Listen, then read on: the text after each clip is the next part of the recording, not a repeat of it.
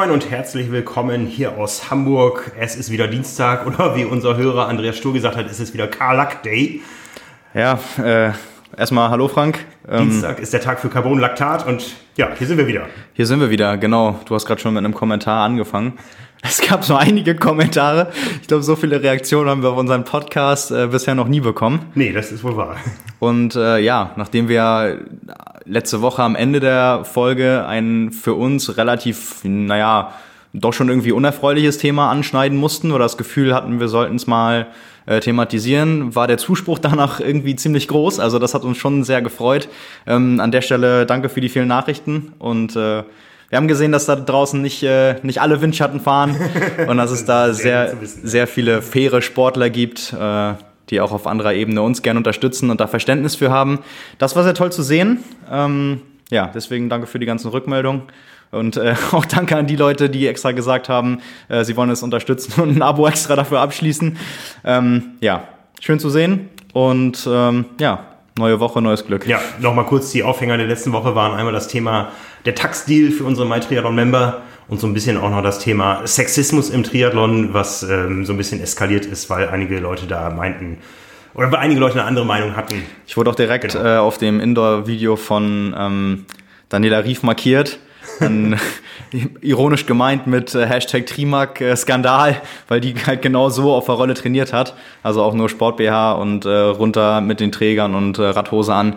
Also ja, sieht man auch bei den weltbesten Frauen ja, da draußen. Und momentan glaube ich sehr viel, weil das Wetter gerade hier in Hamburg ich sitze jetzt hier mit dem Rücken zum Fenster. Du kannst gelegentlich mal ich kann rausgucken, ja. die Schulter mir schauen und siehst, es ist grau. Es ist grau. Ähm, gestern haben wir, glaube ich, gefühlt alle Jahreszeiten innerhalb von 90 Minuten erlebt. Ähm, blauer Himmel und Sonnenschein und äh, keine Viertelstunde später Schneesturm.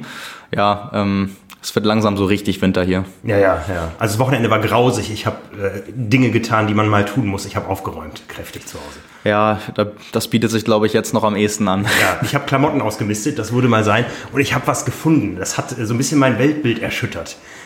Ich bin gespannt. Ich an, an der Stelle einmal muss gesagt sein, ich weiß nicht, worum es geht. Ich ich, ich, falls ich jetzt erstaunt wirken sollte, gleich ist es nicht gespielt, sondern ich weiß wirklich nicht, was ja, kommt. Ja, also ähm, die Leute werden mich hassen gleich dafür, wenn ich es jetzt erzähle. Ich habe gefunden ein Ironman Media Shirt aus dem Jahr 1999. Okay. Und da musste ich kurz in mich gehen und musste nochmal gucken, wer hat denn damals gewonnen. Weil mein Stand war, ich bin 96 gestartet, ja. ich war 98 als Journalist da und dann ab 2001 regelmäßig. Das wären jetzt genau 20 Mal gewesen. Und anhand dieses T-Shirt-Funds und ähm, einer gewissen Recherche nach Bildern konnte ich ermitteln, dass ich tatsächlich 1999 auf Hawaii war und es nicht mehr auf dem Schirm hatte und inzwischen 21 Mal in Kona war. Okay, krass. Das heißt, das hättest du glatt vergessen. Das hätte ich glatt vergessen. Mein, ich habe letztes Jahr, also vor drei Monaten jetzt, gefeiert, juhu, mein 20. Mal Kona, es war das 21. Mal. Da stellt sich mir die logische Frage, wie konnte das passieren? ja, das, äh, ich sag ja, die Leute werden mich hassen, das ist ein absolutes Luxusproblem, aber ich habe tatsächlich fast durchgehend alle Hawaii Medien Shirts, die sind nicht schöner geworden, ja, ähm, Oh, ich fand's okay. ja, äh, du hast die ganz schlimm nicht erlebt, ja. ja. Das Jahr davor war knallgelb. Ah, okay. Ja, jetzt war, ich bin ja farbenblind, wie wir vorhin schon wieder festgestellt haben. Das war orange dieses Jahr, oder? So in der Richtung? Oder äh, täusche ich mich jetzt komplett? Ja, also let, letztes ich, ich Jahr. Ich meine ja, ja, ja, ja, ja. Aber man vergisst sowas schnell, ja. Also, wie gesagt, ähm, jetzt habe ich, wie gesagt, das ist ein Luxusproblem. Erhöht natürlich den Druck, weil ich gesagt habe, spätestens zum 25. bin ich wieder am Start. Jetzt habe ich ein Jahr weniger Zeit. Ja. Aber Druck tut manchmal ganz gut. Also. Ja, ja. Deswegen, äh, mal schauen. Ja, ich habe ich hab auch noch so ein paar äh, Sportklamotten dann entsorgt. Ähm, die möchte aber auch keiner mehr sehen. Die waren mindestens genauso alt. ja, ähm, das ist, ich weiß gar nicht, war das, waren das eher Sommersachen oder äh, Dinge, wo du noch hättest überlegen können, ob, ob du sie zum Laufen draußen anziehst oder zum Radfahren? Ähm, nein, ich, ich passe auch nicht mehr rein in die okay. andere Richtung. ja, das tut man, wenn es regnet. Ansonsten, ähm, ja, wir sind mitten im Indoor-Trainingsthema. Ich habe äh, letzte Woche ja mal eine Live-Einheit gefahren und ich werde es wieder tun, schon mal als Ankündigung. Donnerstagabend FTP-Test live auf Swift und auf YouTube. Ja, ich gucke mir das von der Couch an und, nee, nee, nee, ähm, Couch zählt nicht. Ja, also, da gibt es einen Content-Filter. es zählt nur mitzufahren. Ja, ja, okay. Und hinterher Schwanzvergleich, da werden die Zahlen auf den Tisch gepackt. Ja, wir, dann sprechen wir nächste Woche drüber. Also ich, ich fahre keinen, aber ähm, naja. Äh, aber du hast schon einen gemacht, hast du gesagt. Jetzt ich, ich, auf den Tisch. Ja, ich, ich habe äh, hab ja Leistungsdiagnostik gemacht. Mhm. Also ich bin kein FTP-Test gefahren. Ähm, ja, Schwelle bei um bei 290. Also wow. Das ist ja. für den Jahreszeitpunkt äh, okay. Da kann ich schon mal verraten, da werde ich nicht hinkommen. ja, auch, äh, obwohl ich mehr Gewicht äh, in jede Umdrehung drücken kann als du. Aber ja. ja. Also Leute, fühlt euch eingeladen. Donnerstag am, was ist das denn, der 17.01. 19 Uhr geht es los. Wir fahren äh, das FTP-Testprotokoll von Swift, was da 73 Minuten dauert. Geht los mit äh, Warmfahren, einigen Vorbelastungen, dann einer etwas ruhigeren Strecke und dann geht 20 Minuten zur Sache. Maximal mögliche Durchschnittsleistung und aus der rechnen wir dann die FTP aus. Das heißt, das macht Swift für uns und äh, wie gesagt, ich möchte da nicht ähm, äh, alleine rumtouren. Ja, ich hoffe darauf, ähm, dass ich entweder angefeuert werde oder ähm, dass ihr alle mitschwitzt. Ja, und hinterher Zahlenvergleich. Okay, ja, das ist eine Ansage. ähm, ich werde dich anfeuern. ja.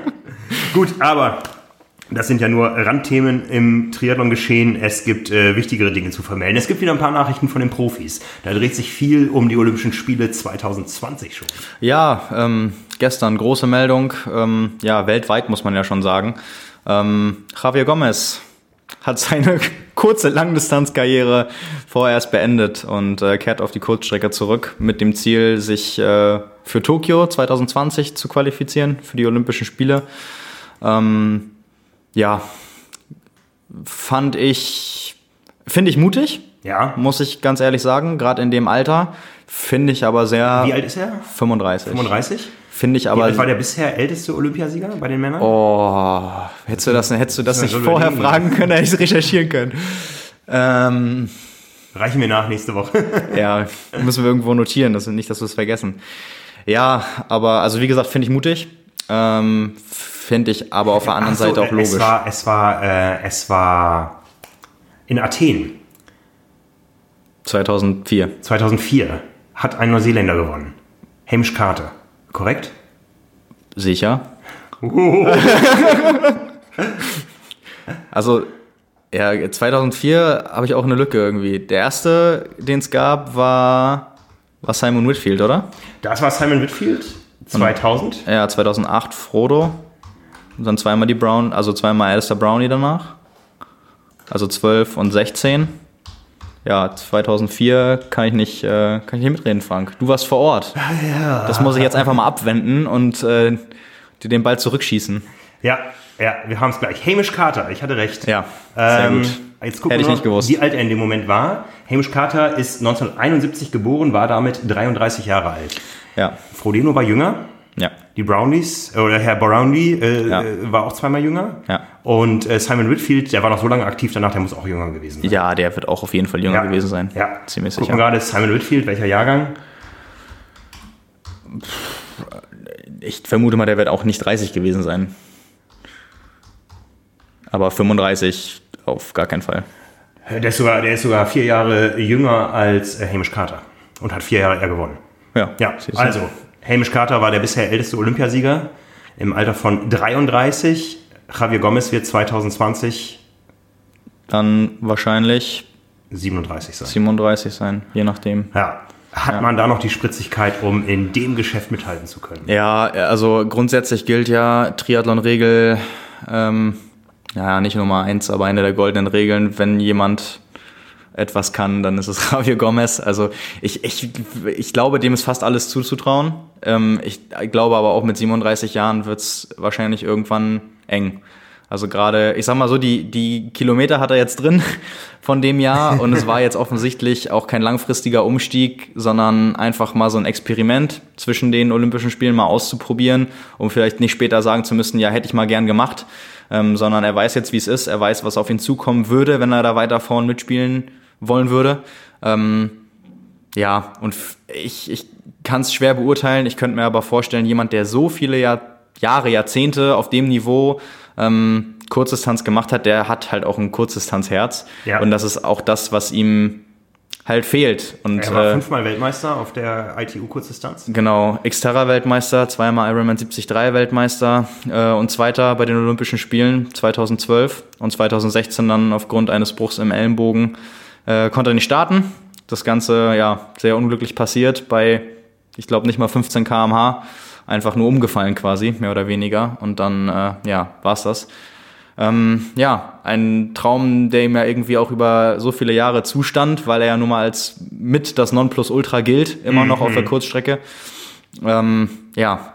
Er hat, er hat nur noch diese eine einzige Chance und wenn er innerhalb eines Jahres merkt, der Zug ist abgefahren, dann ist ihm der Weg zurück zu Ironman ja auch nicht verbaut. Ja, also nee, das stimmt, ja, aber es reicht genau. ja jetzt dann ein Rennen, was er gewinnt, um sich zu qualifizieren. Und genau, er hat gesagt, er will drei WTS-Rennen machen, ähm, Bermuda, Leeds und noch ein drittes. Ich bin mir jetzt nicht sicher, welches es war.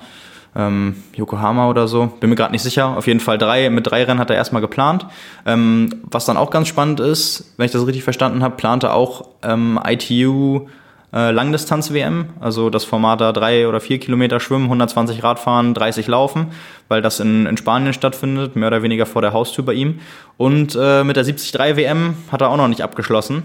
Also sieht ja mehr oder weniger danach aus, dass er sich erstmal 2019 qualifizieren will, sicher mit den WTS-Rennen. Dann der Fokus 2020 schon auf ähm, Tokio liegt, aber das nicht bedeutet, dass er jetzt ausschließlich nur Sprint und Kurzdistanz machen will dieses Jahr. Ähm, ja, sehr, sehr spannend. Ich glaube, viele freuen sich und wenn es jemandem zu gönnen ist, dann ist es sicherlich Javier Gomez, der das äh, bestimmt mehr als verdient hätte. Ähm, ja, dann wird er sich, glaube ich, so erstmal zum größten Triathleten aller Zeiten machen, wenn ihm das wirklich gelingen würde. Und er kann immer noch der zweite Mensch sein, der sowohl Olympiasieger im Triathlon als auch Hawaii-Sieger wird. Oh, da, oh, das wäre dann aber noch. 2021 wäre er dann 38, ja, das ist äh, bestes Frodeno-Alter. Ja, es, ist, es wäre möglich, sagen wir es mal so. Also, ja, spannend. Ist ja immer schön, wenn einem die ganz Großen des Sports auch ganz lange erhalten bleiben und ähm, das ist doch erstmal eine gute Nachricht. Ja, vor allem er klang jetzt auf Hawaii auch nicht so, als wenn er, okay, das hat er, hat er vorm Rennen gesagt. Also war ja schon so ein bisschen demütig so. Er, er weiß ganz genau, äh, dass es Gründe dafür gibt, dass auch die ganz Großen mehrere Anläufe gebraucht haben, um vorn zu landen, zu gewinnen oder auf dem Podium zu landen. Ähm, ja, also klang jetzt nicht so, ich mach das, ich probiere hier mal und dann seht ihr mich nie wieder, sondern mhm. Ähm, ich schätze ihn auch einfach vom Charakter her so ein, dass er schon jemand ist, der dann mal gern zurückkommt und allen anderen auch zeigt, was er kann, weil das weiß ja, glaube ich, mittlerweile jeder, der kann einiges. Ja. Und ähm, ja, von daher wäre das für alle schön, wenn es dann echt so käme, dass er nochmal ein Comeback vom Comeback gibt. ähm, ja, lassen wir uns überraschen. Aber er muss sich erstmal qualifizieren. Einen anderen äh, Weltklasse-Athleten, den werden wir auf jeden Fall in Tokio sehen. Tim Don.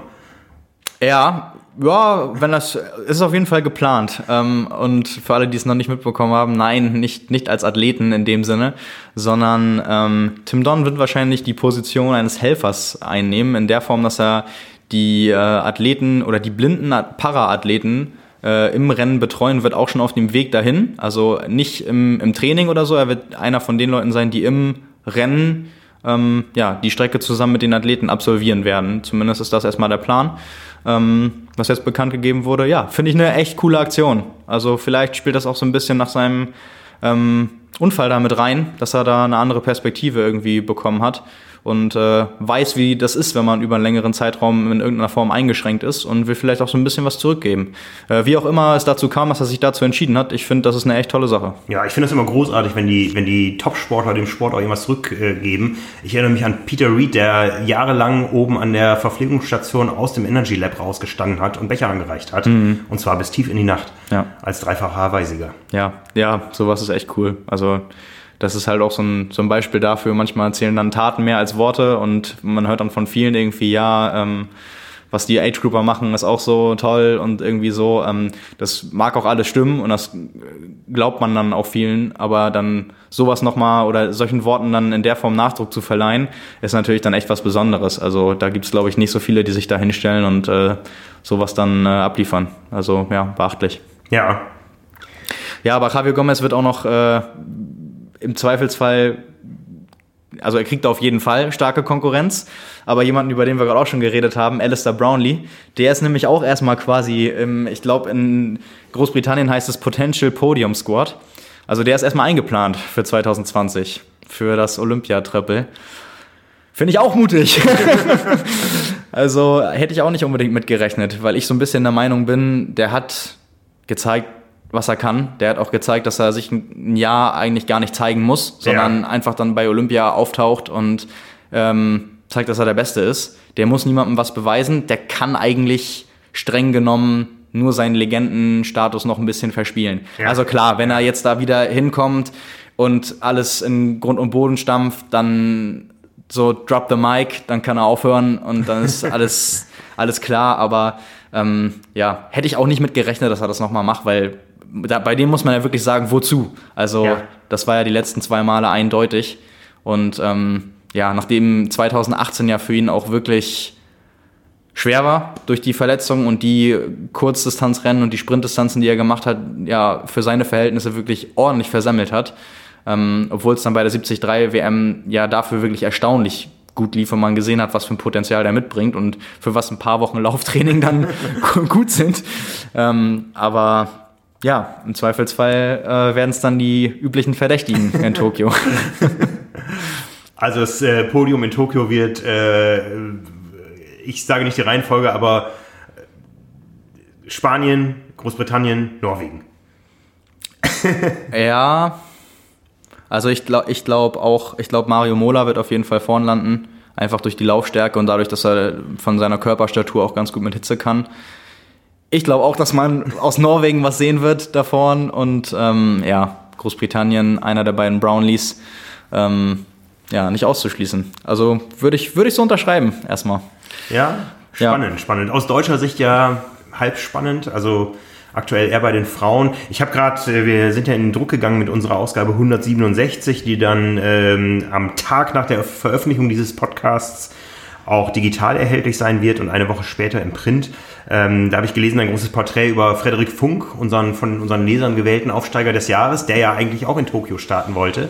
Genau. Aber A gesehen hat, ähm, das Talent ist doch eher für die Langstrecke geeignet und B, ähm, Kurzstrecke interessiert auch niemanden. Äh, er hat gleich gemerkt, auf der Mitteldistanz kriegt er eine ganz andere Aufmerksamkeit. Ja, genau, das war halt dann im Nachhinein so ein bisschen das, was er gesagt hat. Ne? Also das war nicht der Grund dafür, dass er Mitteldistanz ausprobiert hat, sondern es war ja, er, er, wusste das sicherlich auch schon vorher, aber wenn man es am eigenen Leib erfährt, sage ich mal, ist der Effekt natürlich noch ein anderer. Also nachdem das wirklich so erstaunlich gut lief, hat er dann echt gemerkt, also so nach dem Motto, ja Leute, ich bin auch bei Europacups gestartet und auch schon mal irgendwie deutscher Juniormeister geworden und Junioren-Weltmeisterschaften. Das hat mehr oder weniger nicht die Bohne interessiert. Mhm. Ähm, und dann wirst du Zweiter in Walchsee und ähm, über dich redet die halbe Triathlon-Welt so nach dem Motto.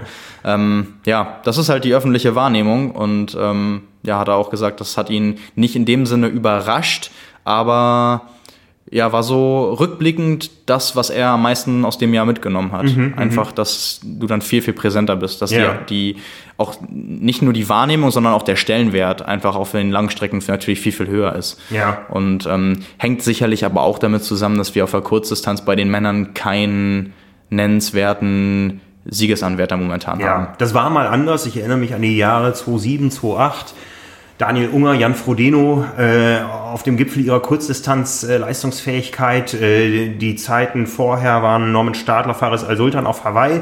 Dann gab es auf Hawaii so ein kleines Loch, was die Männer betrifft, äh, die deutschen Männer. Und auf einmal waren die Kurzstreckler da und äh, sind Weltmeister und Olympiasieger geworden. Und dann ist es wieder gekippt. Ich bin gespannt, ob es den, den Trend nochmal wieder geben wird. Ja, ich, einmal ähm, vielleicht Richtung, äh, was haben wir, 24 Paris, Paris, 28 LA wer weiß, was kommen wird. Ja, ich würde es mir natürlich auch wünschen, aber ich, ich gehe auch wirklich stark davon aus, wenn wir jetzt ähm, davon reden, dass wir vielleicht zwei Deutsche bei der WTS ständig in den Top Ten haben, dann wird da auch anders drüber gesprochen. Also ähm, ja, das hängt da immer damit zusammen, wo sich der Sport auch gerade in dem jeweiligen Land befindet.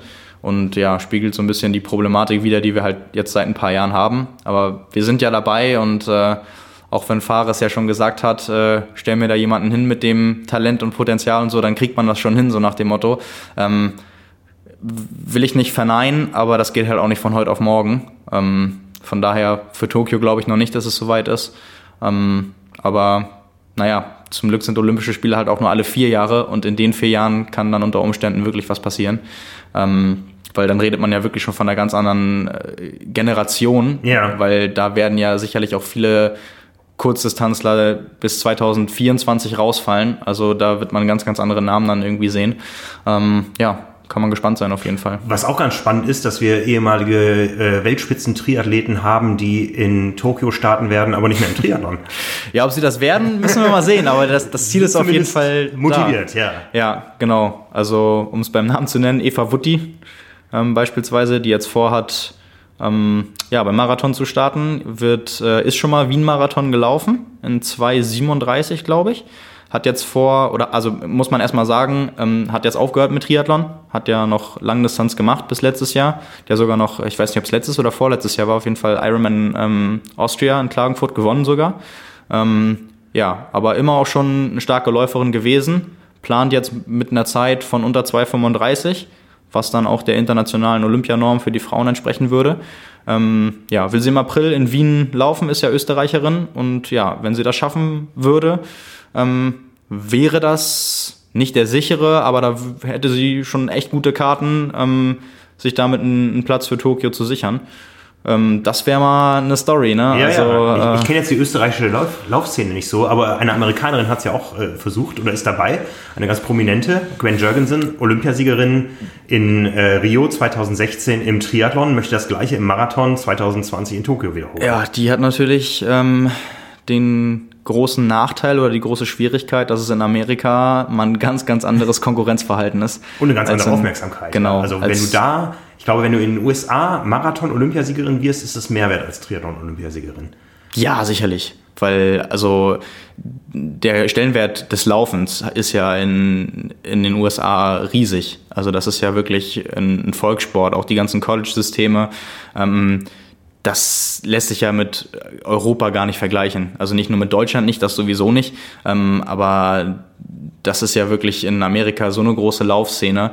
Und ähm, ja, das bin ich ganz ehrlich, das sehe ich auch noch nicht, dass sie da ähm, die Qualifikation schafft. Weil da in Amerika ist es ja so mit den Trials, ähm, du musst an dem Tag der Qualifikation fit sein, du musst mhm. einen Marathon laufen und du musst Top 3 finishen und die drei ähm, oder die ersten drei bei den Männern, die ersten drei bei den Frauen qualifizieren sich für die Olympischen Spiele. Das heißt, wenn du krank bist, wenn du verletzt bist an dem Tag, erkältet bist, aber auch der beste Läufer oder die beste Läuferin bist über das ganze Jahr, über die letzten zwei Jahre, dann hast du es nicht geschafft. Und ähm, ja, dass sie momentan zu den Top 3 gehört, ist einfach nicht der Fall. Das heißt, da muss auf jeden Fall ein Sprung kommen, ähm, wenn sie es schaffen will.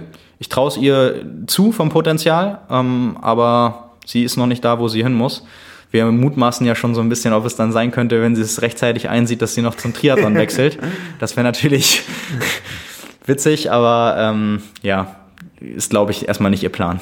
Nee, glaube ich auch nicht. Wie siehst du das mit diesen Trials? Das ist ja in allen Sportarten so, dass die Amerikaner da kurz einen Prozess machen. Im Schwimmen ja. kennen wir das seit Jahren. Also bei, bei den Schwimmern gibt es immer das große Trial-Event. Das ist auch ein riesen Medienereignis in den USA mit Indoor-Hallenfeuerwerk mit allem drum und dran. Das wird richtig gefeiert da, wer dann äh, die USA bei Olympia vertreten darf. Und in, in Deutschland haben wir es gerade gehabt, im Schwimmen sieben Jahre Bundestrainer, sieben verschiedene Qualifikationssysteme, aber nichts Greifbares. Jetzt äh, versucht man auch da neue Wege zu gehen. Wie stehst du so zu diesem Thema?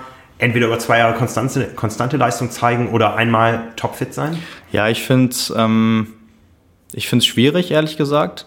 Ähm, aber ich würde es auch von zwei Seiten betrachten. Einmal ist natürlich der Unterhaltungsfaktor, auch für den, für den Zuschauer, weil das natürlich ein ganz anderes Event ist, wenn du weißt, deine direkten Konkurrenten sind mit dir am Start. Also jetzt beispielsweise in Deutschland, die Leute, die sich versuchen für einen Marathon zu qualifizieren, da laufen einige zwar im gleichen Rennen, aber wenige. Und andere versuchen dann schon ein halbes Jahr vorher oder später irgendwie und dann woanders auf der, auf der Welt in einem ganz anderen Rennen die Zeit zu schaffen. Aber da ist es ja wirklich, die Zeit ist total egal. Du läufst gegen deine Konkurrenten. Das ist halt auch ein taktisches Rennen. Also das ist nicht so, du musst unter 2,18 oder 2,16 oder 2,14 laufen, sondern du musst eins, zwei oder drei belegen. Ähm, und das ist ein ganz anderes Format. Es ist natürlich dann angenehmer zum Zuschauen. Ich finde aber, dass es so große Risiken birgt, auch für die Repräsentation des Landes letztendlich, weil du gerade im Marathon, zum Beispiel in Amerika ist es ja auch so, Galen Rupp ist 2016 in Rio Dritter geworden, als Amerikaner unglaublich starkes Ergebnis und momentan ähm, klar der Beste, also ist jetzt gerade verletzt, weil er operiert wurde, aber um, um bei dem Beispiel zu bleiben, da war klar, dass er der beste amerikanische Marathonläufer ist. Wenn der eine Woche vorher krank wird ähm, und man sich nicht auf einmal eine Ausnahmeregelung ausdenkt, dann ist es halt erstmal, dann wird das schwierig. Ich weiß nicht, ob man es dann noch hinkriegen würde irgendwie. Ich weiß auch nicht, ob es den Fall in jüngster Vergangenheit mal so gab in der Form. Aber wenn halt ganz klar ist, dass du da jemanden hast, ähm, der auch Medaillenchancen hat ähm, und du den aus den Gründen am Ende nicht starten lassen kannst, äh, versaut sich das Land ja letztendlich irgendwie selbst die Chancen. Ähm, von daher würde ich es ja aus zwei Perspektiven betrachten, aber aus rein sportlicher Sicht glaube ich nicht, dass es besonders günstig ist, weil mhm. du einfach dann äh, mehrere Ergebnisse über eine längere Zeit zeigen ja auch, wie konstant du bist und da kannst du sicherlich mehr draus schließen als ein, als an einem Eintages-Event ablesen. So. Da sind wir ja fast wieder beim Thema Kona Pro Ranking und direkte Slots. Ja, ja also genau. Auch, auch, da das gleiche Thema. Ja. Lange Konstanz oder, oder One Day. Ja. Ähm, wir werden sehen, wie weit das Starterfeld in diesem Jahr so aussieht, dass da vielleicht der eine oder andere fehlt, wo man gedacht hätte, der ist doch so konstant, der muss auf jeden Fall dabei sein. Ja, ja, ich bin auch gespannt, wo das hinführt. Ähm, ja, wir haben auch schon äh, noch ein bisschen mehr über Kona geredet. Du hast so ein paar Randinformationen auch abseits des Rankings zusammengetragen. Also, ja, ja, so, so, so, wir sind natürlich immer irgendwo mit dem Herz auch in Kona in den anderen elf Monaten des Jahres. Ja, so ist es. Äh, haben viele Kontakte da und äh, ich habe so ein bisschen was mitbekommen. Das erste wird die Triathleten sehr freuen. Der Highway wird weiter ausgebaut. Also nicht als Autobahn wie zwischen ähm, zwischen ähm, Kailua und dem Airport, sondern äh, darüber hinaus, da wo diese Lava-Tube ist, die nur Touristen kennen und nicht Triathleten, weil die gar nicht links und rechts wissen, was am Highway ist. Da gibt es tatsächlich so einen Lavatunnel oder so einen alten Tunnel, der neben dem Highway endet und an der Stelle wird wohl gerade, ich habe Bilder gesehen, gebaut und äh, der Standstreifen endlich auch so ausgebaut, dass man da konstant durchfahren kann, weil es ist ja doch saugefährlich da ja, draußen. das stimmt. Ja. Ich bin da zwar erst einmal lang gefahren jetzt, aber... ich erinnere mich, ja. Ja, genau. Aber man merkt es, ja. Ja, ja. Das stimmt. Also da, da sind Bauarbeiten und wo wir schon beim Thema Airport sind, äh, es gibt Überlegung, Überlegungen, ähm, die nicht nur mit dem Namen zu tun haben, äh, sondern auch mit den Inhalten, den Kona Airport in Kona Air und Spaceport äh, umzutaufen. Und zwar ist das eine Weltraumcompany, die eigentlich ihren Sitz in Alaska hat, die vom Kona Airport äh, in den Weltraum fliegen will. Und zwar nicht senkrecht, sondern äh, so ähnlich wie diese ähm, modernen Geschichten davon von ähm, ähm, äh, Virgin, Virgin Galactic, spricht man so aus, äh, wo quasi wie vom Flugzeug gestartet wird und dann irgendwann eine Rakete ausgeklinkt wird, die mhm. Touristen in den suborbitalen Raum bringt. Und das wäre natürlich noch ein zusätzliches äh, Spektakel neben Ironman und Vulkanausbrüchen auf Hawaii. Ja, das stimmt. Wie bist du an die Info gekommen? Ähm, ich verfolge das ganze Jahr. Ja. bist ja bekennender Wel Weltraumfan. Ich meine, die, die, eine krasse Geschichte habe ich dir erzählt, dass ich neulich sogar ähm, äh, Fanpost bekommen habe, äh, was das Thema Weltraum betrifft, nach, nach unserem Podcast. Aber wie gesagt, es gibt Überlegungen, dass man zukünftig von Kona in den Weltraum fliegen kann. Ähm, grundsätzlich ist ja sowieso, je Äquator näher, desto besser, ja, weil schon mal mehr Rotationsgeschwindigkeit mitgebracht wird von der Erde und weniger Sprit gebraucht wird, um oben anzukommen. Ja, das ist, äh, hat Parallelen zum Radfahren, zum schnellen Radfahren und Aerodynamik und so weiter. Nein, ganz anderes Thema. Aber das wäre natürlich spektakulär. Ja, auf jeden Fall. Es gab ja auch bis vor kurzem, das hast du nicht mehr mitbekommen, weil ich glaube, in diesem Jahr war es geschlossen, ein äh, Weltraummuseum direkt am Kona Airport, aber aus anderem Grund weil einer der sieben Astronauten, die damals beim Challenger-Unglück ums Leben gekommen sind, war er Hawaiianer. Ah, und dem hat man da ein, ein Museum hingebaut. Inzwischen ist der Airport nach ihm benannt. Ähm, Onizuka heißt der. Ähm, aber wie gesagt, äh, ich würde mich freuen, wenn man da noch mal hin und wieder sehen könnte, wenn nicht nur ähm, äh, Athleten die 8-Stunden-Marke knacken, sondern auch äh, die 100-Kilometer-Marke, die äh, der Eintritt in den Weltraum. Ja, ist ja auch nicht, nicht vieles Triathlon auf Big Island, aber auch nicht alles. Ja. Ähm, ja, echt, man lernt ja aus, das wusste ich gar nicht. Also spannend auf jeden Fall. Ja, ja, ja. es, ist, es ist spannend und was ja auch ganz spannend war, das war ja vor unserer Zeit quasi, vor Oktober, äh, der war Vulkanausbruch äh, Ende April, Anfang Mai ähm, im, im Süden der Insel, der war tatsächlich der äh, intensivste seit 200 Jahren auf der Insel. Ja, also mhm. da ist doch einiges äh, passiert und wir haben da ja wenig von mitbekommen. Also ja. der Vulkan war ja still, es gab keine Luftverschmutzung, ähm, die Touristen waren wieder da durch uns Ironman Community. Und äh, ja, so in allem zusammengefasst heißt es, das war der heftigste Ausbruch seit 200 Jahren. Ja, wir haben ja vor Ort auch noch, oder ich, ich habe dann auch ein paar Geschichten gehört, das ist schon, ähm, ja, nicht ohne, ähm, wenn man so überlegt, was für Risiken da sich in den anderen elf Monaten des Jahres abspielen. Ähm, ja, mal schauen. Das war ja auch lange die Diskussion, ob das irgendwann nochmal die Radstrecke betreffen würde und man dann letztendlich einen ganz anderen Kurs kreieren muss. Ja, ähm, da habe ich ja. vor drei Jahren, glaube ich, mit einem Local gesprochen, der war auf Wanderschaft, der war TV-Mensch und war, ähm, ist gewandert äh, in dem Gebiet in dem Jahr, wo der Mount St. Helens ausgebrochen ist. Ja, also der größte Vulkanausbruch auf dem US-Festland seit vielen, vielen Jahren, wo quasi die ganze obere Bergspitze weggesprengt wurde. Mhm. Und ähm, das hat ihn so fasziniert, er hat es überlebt, ja, offensichtlich. Es mhm. hat ihn so fasziniert, dass er sich daraufhin dem Thema äh, Vulkan-Coverage ähm, gewidmet hat. Krass. Der hat vor drei Jahren einen äh, Film vorgestellt auf Hawaii in der Woche vor dem Ironman, wo es eben um den Mauna Kea ging oder mhm. um, um, um äh, Quatsch, um den äh, Kilauea, der da jetzt ausgebrochen ist. Ja. Ähm, und dessen feste Überzeugung war, das nächste, was passieren wird, ist ein Ausbruch des äh, Mauna Loa, also des etwas kleineren Bruders äh, vom Mauna Kea. Und da ist dann die Frage, bricht es auf der Nord, äh, jetzt muss ich gerade mich orientieren, nordöstlichen Flanke aus und geht das Ganze Richtung Hilo oder eben auf, in Anführungszeichen, unserer Seite. Und dann ist es eine Frage der Zeit, bis die Lava über den Highway fließt und dann ist erstmal die Ironman-Strecke über sehr, sehr lange Zeit ähm, nicht mehr die Ironman-Strecke. Ja, äh, wollen wir es nicht hoffen? Wollen wir es nicht hoffen? Geht auf ja. jeden Fall ein ganz großes Stück äh, Tradition verloren. Auf jeden Fall. Ich meine, wir hatten vor vielen Jahren die Diskussion, äh, das war so zu Zeiten, als äh, Kurt Denk äh, Europachef oder Deutschlandchef von Ironman war, wo er immer erzählt hat, der Ironman wird definitiv nach Honolulu zurückgehen. Das ist uns alles hier zu klein in Kailua Kona. War alles eine große Luftnummer. Ähm, ich weiß nicht, ob man bei Ironman Plan B hat für sowas. Weiß ich auch nicht. Ähm, ja, ist auch schwer einzuschätzen, ehrlich gesagt. Ja, ja. Also ich weiß, bei den europäischen Rennen, wir wissen ja auch, dass es da anders läuft. Also die Organisation in Europa und in Amerika ist nicht unbedingt die gleiche. Ähm, aber ich erinnere mich zum Beispiel an Ironman Hamburg, als dann gesagt wurde, hier ne, Blaualgen und Duathlon.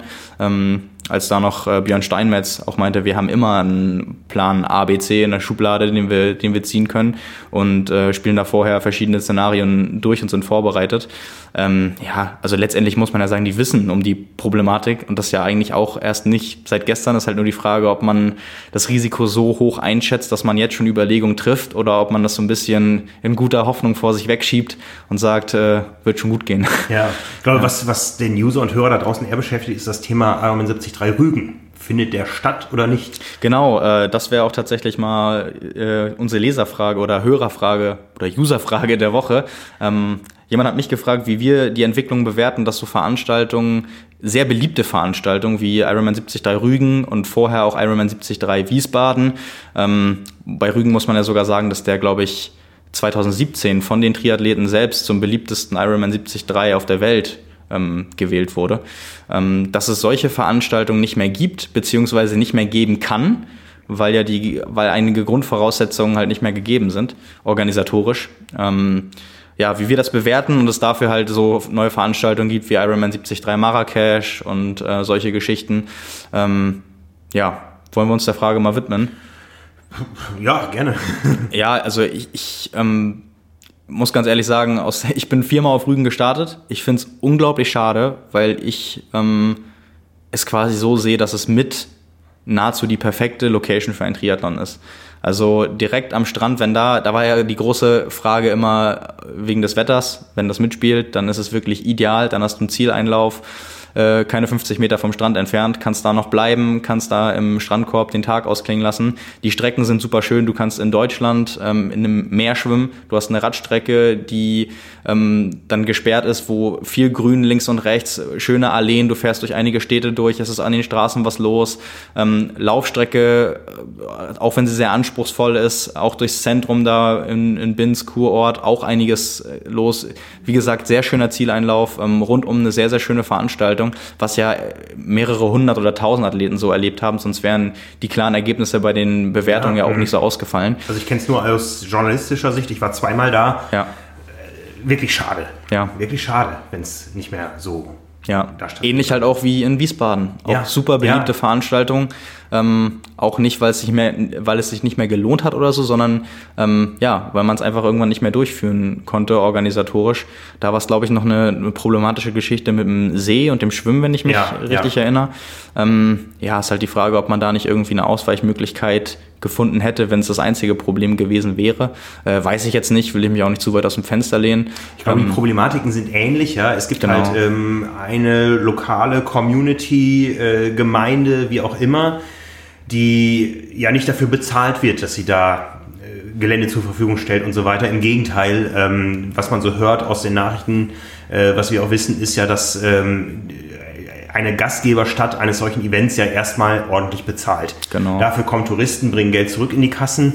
Ähm, wie jetzt am Ende das Saldo ist, ist das gleiche wie bei Olympischen Spielen. Da geht es dann in Milliardengrößen. Ja, bei, bei äh, Triathlon-Großveranstaltungen sind es in der Regel irgendwo wenige hunderttausend Euro, was noch genug Geld ist. Ja. Ähm, es sorgt für weltweite Popularität und so weiter. Ja, das, das sind alles so Dinge, die man abwägen muss. Aber es gibt halt immer auch äh, Menschen, die damit nicht einverstanden sind, dass das Ganze vor ihrer Haustür stattfindet. Ja, ja, ja das Thema hatten wir hier ja schon mal, dass man, äh, dass wir es natürlich als Sportler nicht nachvollziehen können, dass da so wenig Bereitschaft herrscht, ähm, gerade bei Eintages-Events. Ähm, ich glaube allerdings auch, dass dass diese Frage, die jetzt gestellt wurde, schon die indirekte Kritik beinhaltet, so nach dem Motto, die äh, Orte oder Staaten und Länder, die sich das leisten können, da kommen jetzt die Veranstaltungen hin vermehrt, weil da spielt Geld keine Rolle. Aber die Veranstaltungen, die für die meisten in Anführungszeichen wirklich auch interessant sind und vor der Haustür und andere Vorteile bieten, die äh, sterben aus.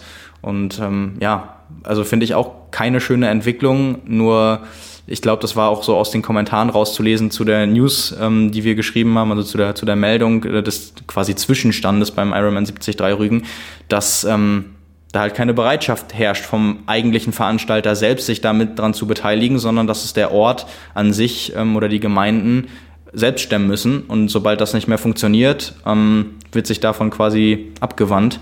Ähm, ja, weiß nicht, ob das der richtige Weg ist. Ja. Oder zumindest der, es scheint ja nicht der Weg zu sein, mit dem man die Athleten möglichst zufrieden stimmen kann. Ja, ja, Weil dann würde das nicht so ausfallen. Also das lässt sich ja klar rauslesen aus den Kommentaren, aus den Fragen, die wir kriegen. Ähm, ja, dass man sich das eigentlich anders wünschen würde. Das Problem ist ja auf allen Ebenen das gleiche. Ja, ich war im letzten Jahr verletzt, konnte nicht laufen, aber ich wäre in diesem Jahr gerne zumindest den Halbmarathon in meinem Heimatort gelaufen. Der findet nicht mehr statt, weil es das Verhältnis von benötigten Helfern zu Leuten, die sich dafür anmelden, nicht mehr stimmt. Mhm. Ähm, dann bin ich ja ein, zwei, drei Mal im Jahr mit meiner Family auf Föhr. Da gab es auch bis zum letzten Jahr einen Marathon. Und dieses Jahr habe ich gedacht, ach, da läufst du zumindest den halben. Ja? Äh, wir finden nicht mehr genug Helfer. Ja? Mhm. Dann auf der mittleren Ebene diese Großveranstaltung. Ich weiß, wie schwierig es ist für, für einen äh, nationalen Verband, wie, wie für den Deutschen Radsportverband, Bund Deutscher Radfahrer oder die Deutsche Triathlon Union, wie schwierig es für die ist, äh, Ausrichter Städte für, für ihre Meisterschaften zu finden. Bei Ironman beobachten wir das gerade, ja, ähm, prominente Absagen von Ironman-Rennen. Maastricht, eins der beliebtesten Rennen, ja. äh, Rügen, beliebtes 73-Rennen. Dafür sind wir jetzt halt in äh, Oman und äh, Bahrain und äh, in äh, Kasachstan und in Marokko. Ja, ähm, wo sowas wahrscheinlich einfacher durchsetzbar ist. Und Olympia findet nicht in Hamburg statt, weil die Mehrheit dagegen gestimmt hat. Dafür haben wir die nächsten Winterspiele im Wintersportort Peking. Ja, ja. also ähm, die, die Lobby für Sportveranstaltungen auf allen, in allen Größenordnungen äh, sinkt in Demokratien, muss man glaube ich sagen. Ja, ja. Und das ist, ist ein Problem des Sports. Ja, vor allem ähm, kann man ja auch im Triathlon sagen, dass man, dass nicht die Popularität herrscht, dass äh, sich etwas ändern würde, wenn jemand ein Zeichen setzt. Also es gab ja jetzt letztens den Fall des Fußballers, der dann gesagt hat, er will nicht äh, nach Katar ins Trainingslager mit, weil er kann das äh, mit sich selbst nicht, mit mhm. seinen ethischen Werten nicht vereinbaren, was äh, ja sehr mutig ist, aber auch irgendwie eine verständliche Entscheidung und ähm, ja, das hilft natürlich jetzt nichts, wenn irgendwie ein Triathlet sagt, äh, ja, halt stopp, bis hierhin und nicht weiter. Äh, das geht so nicht. Das funktioniert halt also das hat dann nicht genug Aufmerksamkeit. Das funktioniert in so kleinen äh, Sportarten wie Triathlon nicht. Da ist man halt darauf angewiesen, dass es andere Leute unter sich ausmachen. Und so wie du schon sagst, genau das scheint halt nicht zu funktionieren. ja. Ähm, ja. Ich weiß halt aber auch nicht, wie groß die Bereitschaft äh, der Leute ist, dann so lange Wege auf sich zu nehmen oder ob die Orte dann wirklich so attraktiv sind oder man dann wirklich denkt, ähm, ja, wir nehmen jetzt, entscheiden uns erstmal für die Orte, die mit den meisten Geldscheinen wedeln. Mhm. Ähm, ja, schwierig. Ja, ich war zweimal in Bahrain, einmal beim Challenge-Rennen und einmal beim, beim Ironman 73 am Start sogar. Es waren die internationalsten Rennen, die ich je gesehen habe. Aber es waren natürlich nur Locals, die da arbeiten und nach Öl bohren in der mhm. Woche, die dann am Wochenende Triathlon machen. Ja, ja also ähm, das ist sicher kein... Ähm, ja, doch, es gab so ein paar Leute, kenne ich auch, die da hingereist sind oder die mich auch gefragt haben, lohnt sich das da hinzureisen? Mhm. Oder dieses Jahr war ich in Finnland, wo die Leute hinterher gesagt haben, hey, hat mir gefallen, könnte ich mir vorstellen. Mhm.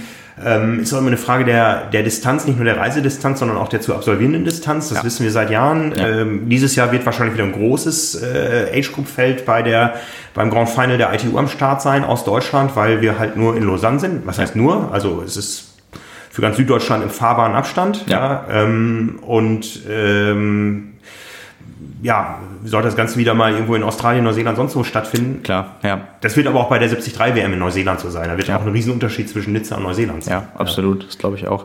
Ja, und auf der anderen Seite muss man natürlich auch sagen, ähm, man sollte ja irgendwie jeder Veranstaltung auch eine Chance geben mhm. und das nicht von Anfang an grundsätzlich schlecht reden. Und das soll ja jetzt auch nicht so sein. Nur der Trend ist halt klar erkennbar. Und das ist ja eher die Frage, nicht jetzt äh, bei jeder einzelnen Veranstaltung abzuwägen, ist das gut oder ist das schlecht, ja. ähm, sondern einfach, wo sich der Sport oder die letztendlich ja die Angebote ähm, hin entwickeln. Und ähm, ja, aber wollen wir es nicht äh, ganz schlecht reden? Der Bürgermeister von Binz hat gesagt, äh, wenn sich die Situation nochmal ändert, ähm, also es ja ziemlich, scheint ziemlich sicher zu sein, dass es in diesem Jahr nicht stattfinden wird, so wie sich das anhört. Ähm, also zurück kurz zu den Formalien. Es gab eine Pattsituation im Rat. Der Bürgermeister selbst war dafür, aber es gab halt äh, ein Unentschieden, aber es wäre eine Mehrheit notwendig gewesen des äh, Stadtrats ich glaube, so heißt er, hm. um die Veranstaltung durchzusetzen. Genau, ja. Also ganz knappes Ding. Ja, aber er wollte auch nicht ausschließen, dass es in Zukunft sich nochmal ändert und dann man vielleicht 2020 nochmal ein Comeback ähm, der Veranstaltung erlebt. Ich glaube, das würde sehr viele Triathleten freuen. Ja, das auf jeden Fall. Also es gibt viele, viele Veranstaltungen, wo die Szene so ein bisschen hinterher trauert. Red Bull Tri Islands, ja, wie gesagt, ich war gerade wieder auf Föhr. Ähm, ja. Aber auch da das Thema, ähm, da ist dann der Vogelschützer, Naturschützer Nabu, der sagt, gut, dass das Ding weg ist. Ja. Und auf Hawaii erleben wir es auch jedes Jahr, dass nicht alle da mit der Materie Ironman äh, was anfangen können, weil einfach die Community da zwei Wochen ausgebremst wird. Ja, klar. Ich meine, bei solchen Sachen, ähm, da waren wir auch letzte Woche schon, man kann es nicht allen recht machen und äh, Kompromissbereitschaft gehört nicht nur im Sport, sondern glaube ich im gesamten Leben auch irgendwo dazu. Und ähm, ja, da sollte vielleicht jeder dazu bereit sein. Und wenn man dann einmal irgendwo ähm, was gibt, dann kann man an anderer Stelle auch wieder nehmen. Ähm, ja, schauen wir mal, wie das weitergeht. Ich würde mich persönlich freuen, wenn ja. man äh, wieder mehr Veranstaltungen als, wie viele haben wir jetzt letztendlich? Eigentlich nur noch ähm, 73 Kraichgau dann und äh, Ironman Frankfurt an Ironman-Veranstaltungen. Ne? Und Hamburg. Und Hamburg, genau. Ja. ja. Also drei Veranstaltungen, nur noch 71 Rennen. Ähm, ja, schauen wir mal. Ja, vor allem ist es schade auch für die regionale Verteilung, ja, ja weil genau. äh, bisher war Triathlon bis vor kurzem doch sehr südlastig und durch Hamburg, durch Red Bull Tree Islands, äh, durch Rügen äh, haben wir auch mal hier den Norden so ein bisschen mehr erschlossen und das hat der ganzen Szene doch sehr gut getan. Ja, ja. das, das finde ich auch. Ja, wer weiß, vielleicht wendet sich das Blatt nochmal. Ja, ja. Was ja. kommt in diesem Jahr ist aber auch so ein halbolympisches Format, die gesammelten deutschen Meisterschaften der ähm, einiger Sommersportarten in Berlin und da hat die DTU jetzt, glaube ich, eröffnet die Anmeldungen für das Jedermannrennen was dann im Rahmen der deutschen Meisterschaft in Berlin stattfindet, auf der Sprintdistanz. Da wird dann geschwommen im Wannsee. Dann geht es mit dem Rad durch den Grunewald und gelaufen wird nachher ums Olympiastadion mit dem Ziel auf dem Platz vor dem Olympiastadion. Finde ich spektakulär. Finde ich auch. Hört sich gut an. 3. 4. August. Gibt sicher tolle Zielfotos. Ja, und äh, für mich wäre das auch ein ziemlicher Sprint zwischen Europaschwimmhalle und äh, Triathlon-Gelände. Aber ich freue mich drauf. Ja, glaube ich. Ist ja auch noch nicht ganz raus, glaube ich. Ähm wie, oder gibt es die Zeitpläne schon genau? Kannst du schon genau einsehen, wann du wo sein müsstest? Oder ist das noch in der groben Planung? Ähm, naja, ich gehe ja mal davon aus, dass äh, sich am Schwimmen nicht viel ändert, dass äh, vormittags über vier Tage die Vorläufe mhm. stattfinden und abends die Finals. Ich glaube, bei, bei deutschen Meisterschaften, ja, es war immer ja so Nachmittag, spät Nachmittag, so 16 Uhr Start der Finalabschnitte. Mhm. Ähm, und dann gab es immer erst die ganzen A-Finals, dann die B-Finals. Eigentlich war das in einer Stunde durch, das Thema. Ja. Und ich könnte mir schon vorstellen, dass es zumindest fürs Fernsehen äh, nahtlos aneinander gekoppelt ist. Vielleicht lassen sie mir die halbe Stunde, um noch den Transfer zu schaffen, äh, dass ich dann im Pressebus äh, den Bericht vom einen oder die Fotos vom einen fertig machen kann, um dann zum anderen zu, zu switchen. Wir werden es sehen. Ja, also da habe ich tatsächlich noch nichts gesehen. Ich finde eh, es ist noch relativ ruhig. Es gibt keine Website dieses gesamten mhm. Themas äh, Berlin 2019, die Finals. Ähm, grundsätzlich ist das aber eine gute Idee und ich bin sehr gespannt. Ich bin auch sehr gespannt. Das wird äh, ja eine aufregende Premiere, glaube ich. Mhm. Ähm, ja, mal gucken, wie das so funktioniert, wie das angenommen wird, was letztendlich die Leute sagen oder die, die Athleten, die selbst da starten können bei dem Format, was du gerade gesagt hast, aber auch dann irgendwie auf, aus Profisicht, ähm, wie die das erleben in den verschiedenen Sportarten, bin ich auch echt gespannt drauf. Ja. Also, mal schauen. Wir waren schon mal fast da dran am Olympiastadion. Die deutschen Meisterschaften Kurzdistanz haben mal in Potsdam stattgefunden. Mhm lange her und äh, ehrlich gesagt habe ich es die letzten Jahre gar nicht mehr so groß verfolgt. Es ist irgendwie, es war damals, es war schon mal mehr wert, so diese deutsche Meisterschaft Kurzdistanz, hatte ich das Gefühl. Ja.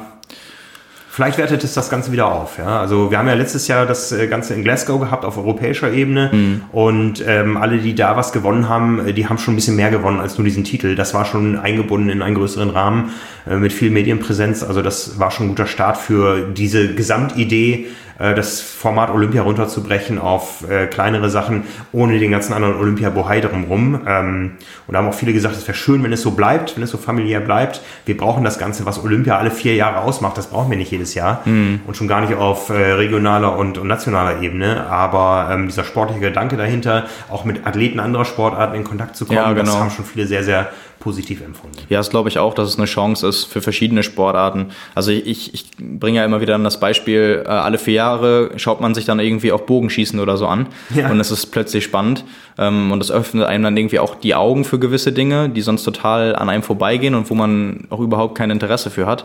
Ähm, ja, vielleicht gibt es da so einen Mini-Effekt auch in, in diesem Jahr. Ähm, wie du schon gesagt hast, auf natürlich deutlich kleinerer Ebene, nicht vergleichbar mit Olympia. Aber wenn, wenn das in eine ähnliche Richtung geht, wird das, glaube ich, ja, können viele von profitieren. Ja, das denke ich auch. Ich ja. bin sehr gespannt. Also ich werde dabei sein im August in Berlin. Das ist dann nach meinem Urlaub, äh, aber nicht am Start sein. Das ja. sehe ich auch noch zusätzlich.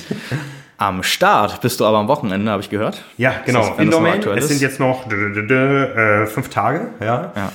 Ähm, völlig untrainiert. Äh, also wenig gelaufen, ja, ja. Ähm, das muss man hochrechnen, 30 Kilometer in den letzten sechs Monaten, ja, ähm, ja fünf Monaten, fünf Monaten. Ja. Ähm, mein Schwimmtraining, mein erstes und einziges Schwimmtraining seit vielen Monaten habe ich letzte Woche nach 700 Metern abgebrochen. Ich weiß nicht, ob ich das letzte Woche schon erzählt habe, ich bin von der Leiter gefallen. Ja. ähm, also von daher 375 Meter werde ich schon irgendwie überstehen und äh, zweieinhalb Kilometer auf dem Laufbahn gehen auch rum. Auf dem Rad werde ich Power geben. ja, mal gucken, ob du dann schon erholt bist vom FDP-Test. ja, das ist ja so das Thema. Wir wollen ja auch euch so ein bisschen an unserem Training teilhaben lassen, nicht um uns da ähm, äh, nach, nach vorn zu stellen, sondern einfach um Anreize zu geben, Beispiele zu geben, mit euch gemeinsam was zu machen.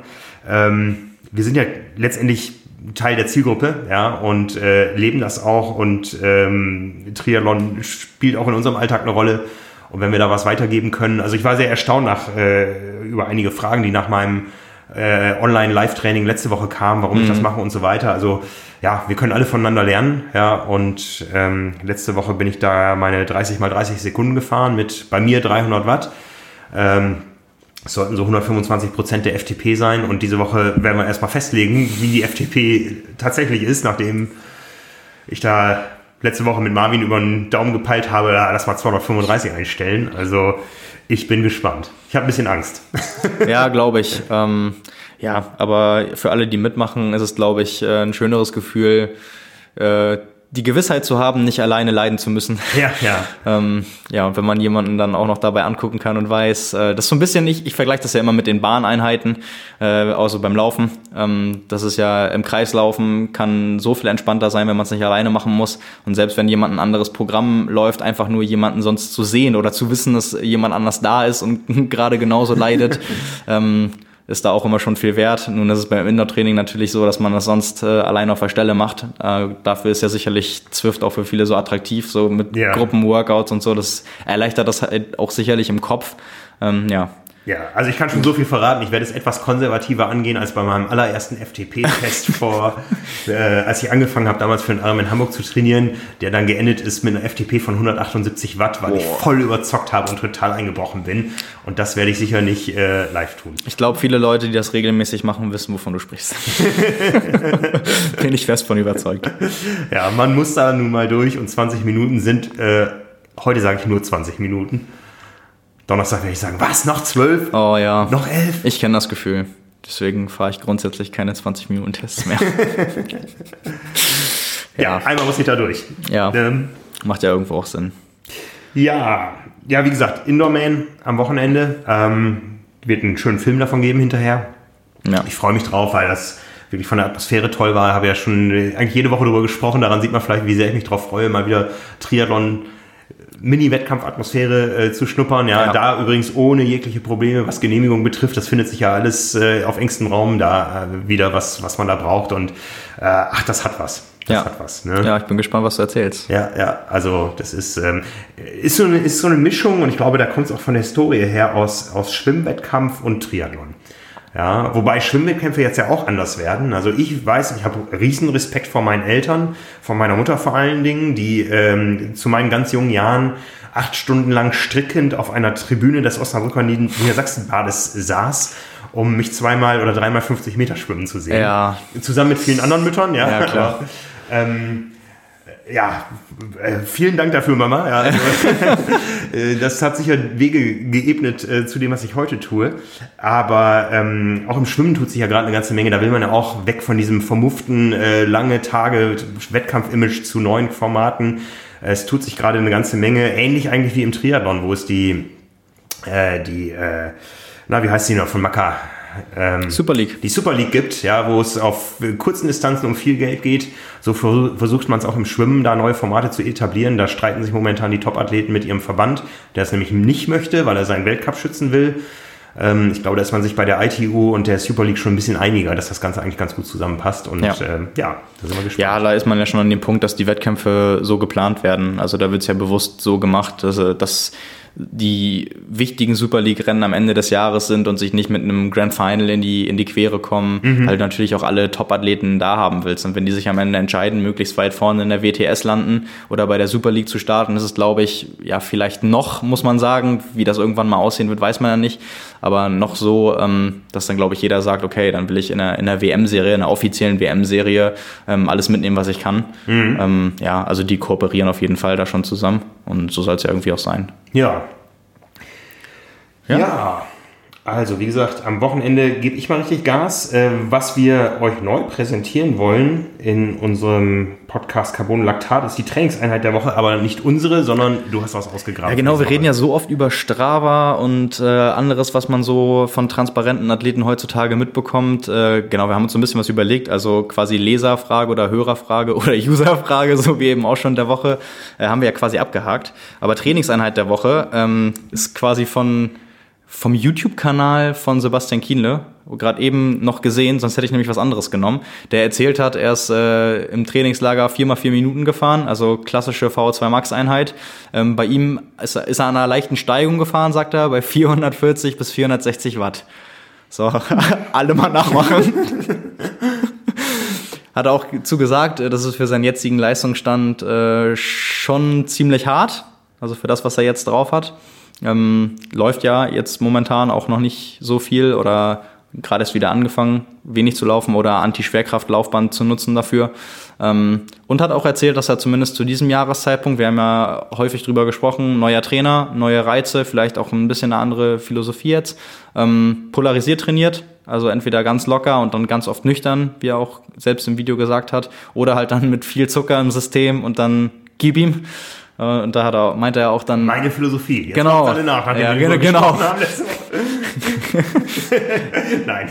Nee, genau. Aber ja, dann halt den absoluten Klassiker auf dem Rad, 4x4 Minuten. Er hat nicht gesagt, wie viel Pause er gemacht hat. Ähm, die klassische Einheit von dieser Studie, die es da mal gab, die auch von den Norwegern dann kam damals, äh, wäre dann mit 4 Minuten Pause, also 4x4, 4 Pause, 440 mit, bis 460 Watt. Äh, das ist eine Ansage. Ähm, ja, sehr beeindruckend auf jeden Fall. Das machen wir dann mal, wenn wir Swift live machen auf YouTube. Dann machst du das. Aber ich weiß ja meine FTP noch nicht, von daher kann ich Ja, ich bin das auch schon gefahren jetzt äh, in der Vorbereitung ein paar Mal. Aber ich komme da auf 100 Watt weniger, beziehungsweise ein bisschen mehr. Also 340 kriege ich da im Schnitt vielleicht noch hin. Äh, 360 ist auch schon schon eine harte Nummer. Jetzt muss ich mal nach außen, Simon, hör mal weg. Der Simon ziert sich immer so ein bisschen. Leute, wollt ihr Simon live leiden oh. sehen? Dann schreibt uns. Ja? Oh. Postet unter dem Podcast. Ja, also das habe ich im Vertrag nicht unterschrieben. Es kann auch während der Dienstzeit stattfinden, Simon. Ja, wenn, wenn wir die es wollen, dann sind wir es denen schuldig, oder? Ja, wir haben ja bald, das müssen wir vielleicht auch nochmal sagen, wir haben ja bald ein Laufband wahrscheinlich. Ja. Wenn wir dann einen Swift Run machen, dann erkläre ich mich gern bereit dazu. Da fühle ich mich auf jeden Fall noch ein bisschen Aber das wohler. demotiviert die Leute dann, nee. Ja, ich muss ja nicht, muss ja nicht all out laufen. Ja, schauen wir mal. Wenn wir das noch ein bisschen länger am Leben erhalten, äh, das Format, dann äh, werde ich mich vielleicht auch nicht jedes Mal davor drücken können. Gucken wir mal. Ja, und das dritte, was wir uns ausgedacht haben, äh, ist Kommentar der Woche. Äh, nicht nur jetzt auf den Podcast beschränkt, sondern bei allem, was wir so machen, sei es äh, Instagram, Facebook, Lesermails, doch Podcast, YouTube. Äh, und da war, glaube ich, eine der witzigsten Sachen, äh, eine Reaktion auf die Tax-Aktion. ähm, letzte Woche jemand, der dann sinngemäß äh, übersetzt gesagt hat, äh, am besten hat ihm derjenige gefallen, der von uns dann die Versandkosten erstattet wollte, weil er vorher ein Gerät gekauft hat, aber das dann zurückgeschickt hat.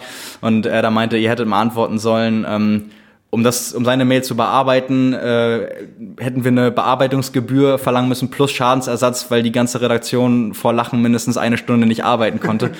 Den Spieß halt so ein bisschen umdrehen. Äh, ja, das war auf jeden Fall eine sehr, sehr witzige Idee. Ähm, ja, mal schauen, was wir für die Formate sonst so finden. Also so ähm, Hörerfrage der Woche, Trainingseinheit der Woche, was einem so über den Weg läuft bei Strava etc. Und äh, Kommentar der Woche äh, wollen wir so ein bisschen beibleiben, um dann mal so ein bisschen was Buntes noch mit reinzubringen. Ähm, ja, ansonsten hast du gerade noch was? Nee, aber damit sind ja dann auch jetzt äh, wir am Ende und die Leute gefragt. Also kommentiert gerne, was euch einfällt zu dem, was wir hier besprochen haben. Wenn ihr Themenwünsche habt äh, für Print, für Online, für YouTube, äh, für den Podcast, meldet uns gerne. Ja, äh, abonniert diesen Kanal, wo auch immer ihr uns gerade hört. Abonniert unsere Zeitschrift. Äh, Wir freuen uns über alles, was wir von euch hören. Wir sind nächste Woche ganz bestimmt wieder da. Dann mit ersten Eindrücken vom Indoor-Main, mit oder ohne Railers, das wissen wir immer noch nicht. Ja. Ähm, das wollen wir noch mal gucken. Ähm, aber ja, es gibt sicher wieder eine Menge Dinge, die sich in dieser Woche tun werden. Wir sind am Ball. Wir freuen uns drauf und ja, Dem gibt es nichts hinzuzufügen. dem geht es nichts hinzuzufügen. Danke, vielen Simon. Dank, genau, vielen Dank Frank und bis nächste Woche. Danke fürs Zuhören. Bis nächste Woche. Ciao, ciao. Ciao.